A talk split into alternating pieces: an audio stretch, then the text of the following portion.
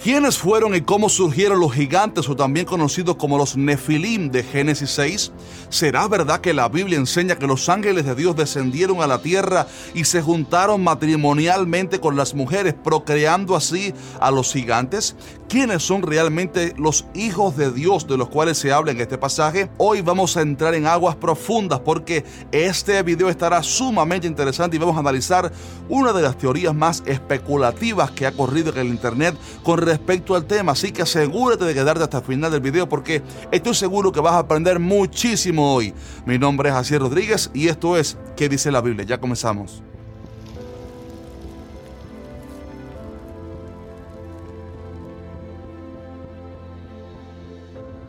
Sin duda alguna hay pasajes en la Biblia que están envueltos por cierto misterio en los cuales no hay mucha revelación porque Dios no lo permitió así en su soberanía.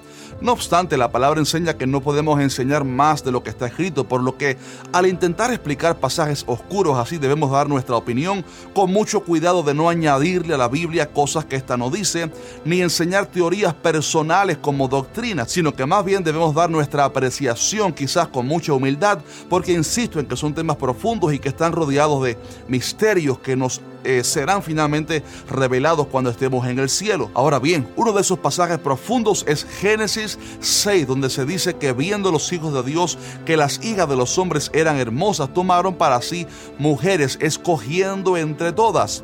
Algunos maestros y teólogos a los cuales respeto y admiro unen este versículo con el cuarto donde se habla de los gigantes y enseñan que este pasaje da a entender que hubo un grupo de ángeles de Dios que vinieron a la tierra, aparentemente enviados por él antes del tiempo de Noé para enseñar su ley moral a la raza humana y que estos ángeles se corrompieron al juntarse conyugalmente con las mujeres y que de esa unión nacieron gigantes. Algunos de estos maestros hasta han especulado que los espíritus inmundos y demonios de los cuales eh, se refiere la Biblia son las almas de aquellos gigantes que murieron basándose sencillamente en un solo versículo de Isaías 26 que de hecho creo que es plenamente metafórico. Mi propósito con este video no es criticar de ninguna manera a otros maestros que enseñan esa teoría, pero humildemente creo que esa teoría es muy especulativa y de hecho presenta muchas contradicciones porque al leer los pasajes de Génesis 6 y otros, más bien nos encontramos con datos y argumentos bíblicos que destruyen esa teoría.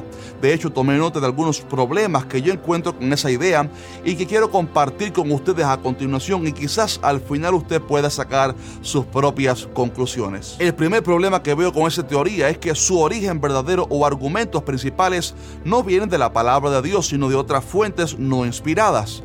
Recientemente estuve estudiando este tema durante muchos días, durante horas y horas, y lo hice con la intención de encontrar la verdad del asunto, pero ¿sabe de qué me di cuenta? Noté que tal idea está basada sobre todo en la mitología antigua y en el libro apócrifo de Enoch en primer lugar, esa idea de que los ángeles se unieron con las mujeres viene de la mitología antigua, mitologías, entre ellas la de los griegos que creen que los dioses se juntaron con mujeres y demás. También ciertos judíos, es verdad que creyeron en, algún tiempo eh, ciertas mitologías, pero si nos confiamos en esa mitología, en ella hasta se dice que Noé era un descendiente de los Nefilim, o sea, un gigante. Imagínese usted qué barbaridad pensar eso. Noté también que se saca esa teoría del libro de Enoch que Judas citó una profecía dada por este y ese libro lo que sucede es que no es inspirado, es apócrifo, por lo que no está en el canon de la Biblia ya que contiene muchas cosas antibíblicas, aunque Judas haya mencionado en una profecía que Enoch dijo. Además, no hay evidencia alguna de que el libro haya sido escrito por Enoch mismo y lo más probable es que alguien lo haya escrito y haya incluido profecías de Enoch y datos de este, pero que también la persona haya escrito historias y doctrinas eh, propias influenciadas por las mitologías de la época y por eso Dios no permitió que se encontrara ese libro en la Biblia. Es verdad que los libros apócrifos fueron utilizados por algunos padres para conocer, eh, digamos, algunos datos de la historia, pero nunca se les vio como libros inspirados. Permíteme decirle esta base importante al intentar saber la verdad sobre un asunto o doctrina. Es un peligro cuando tomamos ideas preconcebidas como esas creencias mitológicas y entonces vamos a la Biblia para buscar cómo comprobar eso según las escrituras.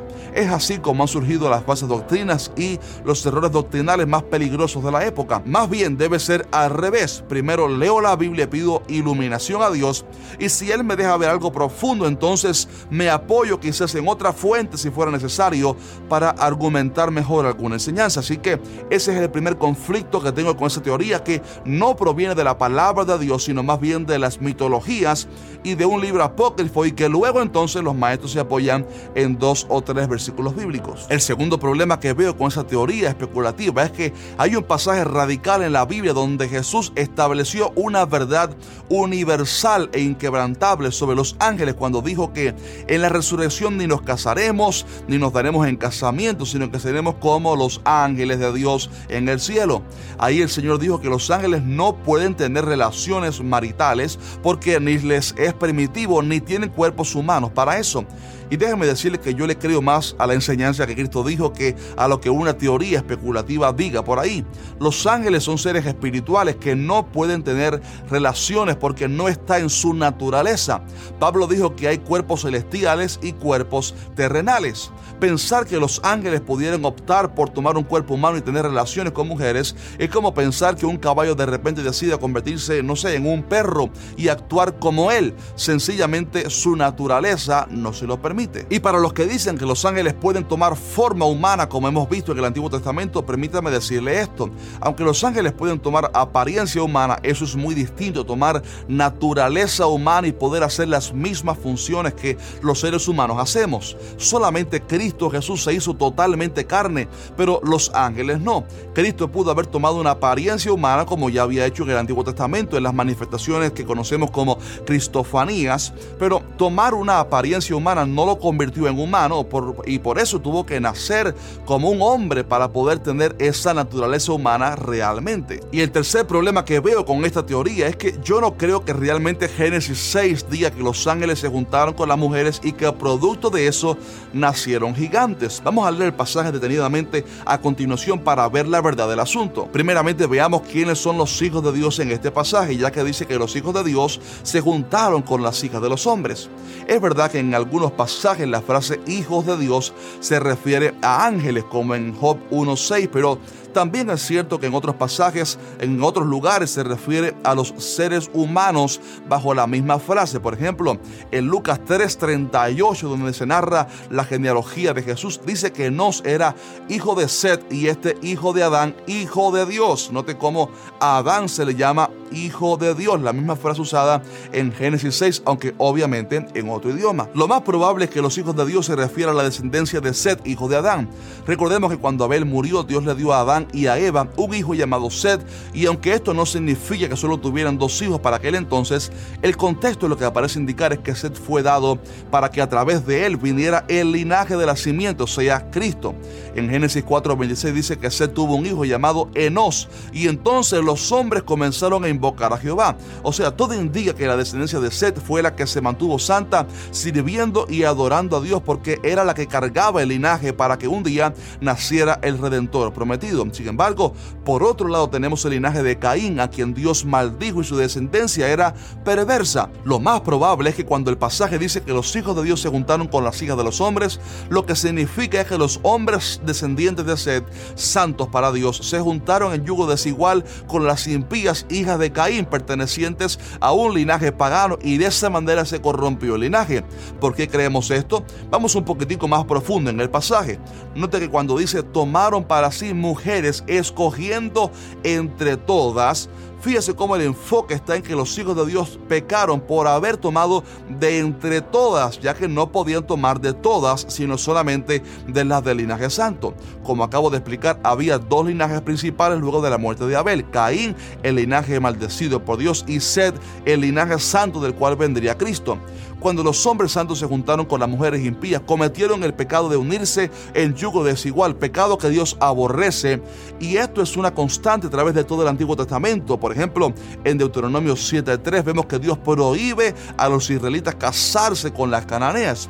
Y hasta vemos en números 25 que Dios mandó matar a aquellos israelitas que se juntaron con las moabitas y adoraron sus ídolos. Fíjese cuán grave es para Dios unirse en yugo desigual. Por eso creo que el pecado que el pasaje está resaltando es el yugo desigual, no el hecho de que ángeles se hubieran juntado con mujeres humanas. Además, cuando Jesús habló de los días de Noé, en ninguno de los dos pasajes hizo alusión a los ángeles, sino a la perversión del hombre en cuanto a lo matrimonial. Dice Mateo 24, 37, más como en los días de Noé, así será la venida del hombre. Porque en los días antes del diluvio estaban comiendo y bebiendo, casándose y dándose en casamiento hasta el día en que Noé entró en el arca y no entendieron hasta que vino el diluvio y se los llevó a todos. Así será también la venida del Hijo del Hombre.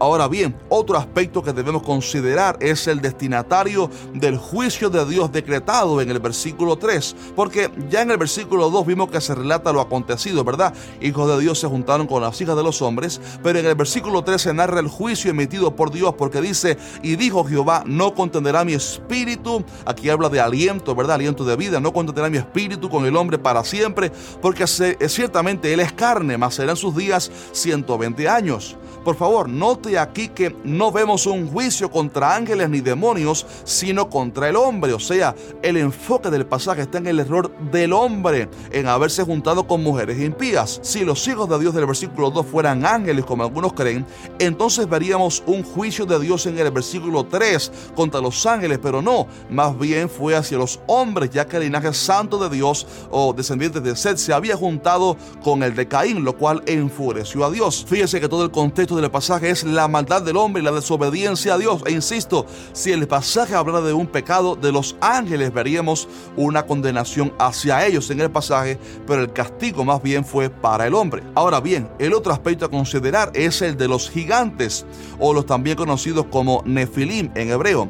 Este es un dato muy misterioso porque aparece en el pasaje y por eso algunos maestros hacen la conexión de los hijos de Dios que pecaron y los Nefilim. Pero pregunto, ¿realmente dice el pasaje que de la unión de los hijos de Dios y las hijas de los hombres salieron gigantes? La verdad es que no, el pasaje no dice eso. De hecho, los gigantes aparecen en el versículo 4 y no aparece como un efecto o consecuencia de los versículos anteriores. Más bien, el pasaje lo que dice es que desde antes que los hijos de Dios se juntaran con las hijas de los hombres, ya habían gigantes y eran contemporáneos en ese tiempo. Hmm. El versículo 4 dice textualmente así, había gigantes en la tierra en aquellos días y también después que se llegaron los hijos de Dios a las hijas de los hombres y les engendraron hijos. Note cómo dice el pasaje que ya existían los gigantes desde antes de la unión de justos e impías y dice que también después de ese evento. Así que pensar que los gigantes vinieron de la unión de ángeles que se casaron con mujeres es un error y no lo dice la Biblia y ni siquiera da pie para pensar semejante error, sino que más bien indica que ya existían en ese tiempo. Otro detalle que no podemos ignorar es que siempre hubo gigantes. Recordemos que toda aquella generación antes de Noé murió anegada en agua y Pedro dice que no sobrevivió absolutamente nadie, sino solamente Noé y su familia. Así que si los gigantes hubieran sido el resultado de ángeles que se casaron con mujeres humanas, entonces el problema estaría resuelto y nunca más veríamos gigantes, ¿verdad?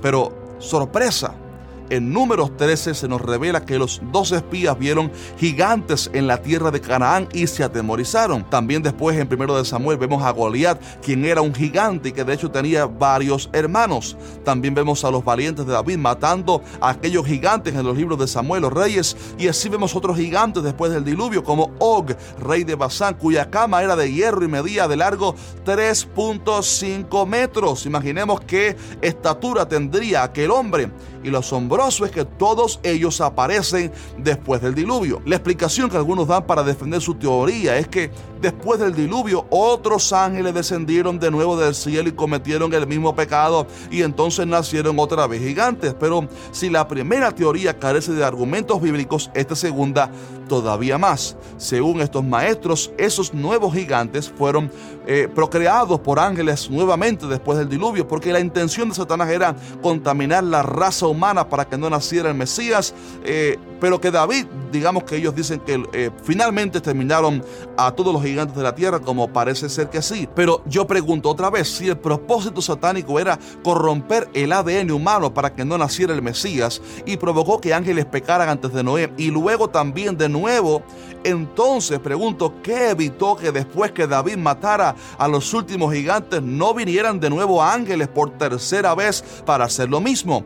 Si es verdad que los gigantes fueron un plan de Satanás para corromper el linaje del Mesías, entonces ¿por qué no lo intentó una tercera vez? La verdad es que no tiene nada de lógica esa teoría. La verdad sobre de dónde salieron los gigantes es un misterio y no sabemos si tiene que ver con un tema biológico o relacionado con, con alguna otra causa. Lo que sí es evidente que por las razones explicadas anteriormente, no vemos evidencia bíblica de que los gigantes vinieran como resultado de que ángeles se hayan unido matrimonialmente a mujeres humanas. Ahora bien, algunos dicen, ¿y qué hacemos entonces con Judas, versículo 6, donde dice que los ángeles que no guardaron su dignidad, sino que abandonaron su propia morada, los ha guardado bajo oscuridad en prisiones eternas para el día del gran juicio? La respuesta que pudiera ser que de lo que realmente está hablando el pasaje es de la rebelión inicial de Lucifer y sus ángeles cuando se rebelaron contra Dios y se convirtieron en Satanás y los demonios, como explicamos en el video anterior, y no del supuesto pecado en el tiempo de Noé de ángeles con mujeres. Cuando dice que no guardaron su dignidad y que abandonaron su propia morada, no se refiere a que dejaron sus cuerpos espirituales, sino se refiere a que no respetaron el lugar de autoridad y rango que Dios les había dado, sino que se rebelaron contra Dios. Dios ha puesto en presiones al parecer algunos de sus ángeles caídos, mientras que otros están en los aires, ya que a lo mejor había ángeles, como dijimos en el pasado video, demasiado poderosos y que fueron reservados en cárceles. Y el otro pasaje que pareciera apoyar la teoría nombrada es el de 1 de Pedro 3, donde el pasaje dice que Cristo fue y predicó a los espíritus encarcelados, los que en otro tiempo desobedecieron cuando una vez esperaba la paciencia de Dios en los días de Noé mientras se preparaba el arca. Algunos pudieran pensar que aquí se habla de espíritus aludiendo a ángeles que pecaron, pero en realidad todo parece indicar que ahí se refiere a los seres humanos que pecaron en aquel tiempo, porque en la Biblia a veces también se le llama espíritus a las personas que ya murieron, como dice Levítico 20:27, que el hombre o la mujer que evocar espíritus de muertos o se entrega a la adivinación ha de morir cuando Dios derramó el diluvio, toda aquella generación malvada pereció anegada en aguas, excepto Noé y su familia. Dice la palabra que ellos no comprendieron hasta que llegó el diluvio y quizás por esto cuando Jesús murió en su cuerpo fue en espíritu al Hades donde estaban estas personas, entre otras obviamente, para darles evidencia de por qué había venido el juicio y cómo Cristo, Jesús es el arca que aquella de antaño profetizaba. Obviamente cabe decir que Jesús no fue para sacar a aquella gente del infierno, sino solo para darles evidencia y predicarles para condenación. Por tanto, creo que este pasaje tampoco apoya la teoría de que los ángeles se juntasen con las hijas de los hombres. Así que concluyendo ya el tema, mis hermanos amados, no creo que sea cierta la teoría especulativa de que ángeles descendieran y se juntaran con mujeres conyugalmente y que entonces nacieran gigantes. La verdad que el tema del origen de los gigantes es un misterio, pero creo que ha quedado en evidencia que al menos no provienen de aquella teoría ya citada anteriormente. Sin embargo, me gustaría ahora escuchar tu opinión sobre todo esto y que me cuentes qué te ha parecido todo este tema. También recuerda dejarnos un fuerte like y compartir este interesante video con otros hermanos en la fe. Un fuerte abrazo y nos vemos el siguiente miércoles, Dios mediante.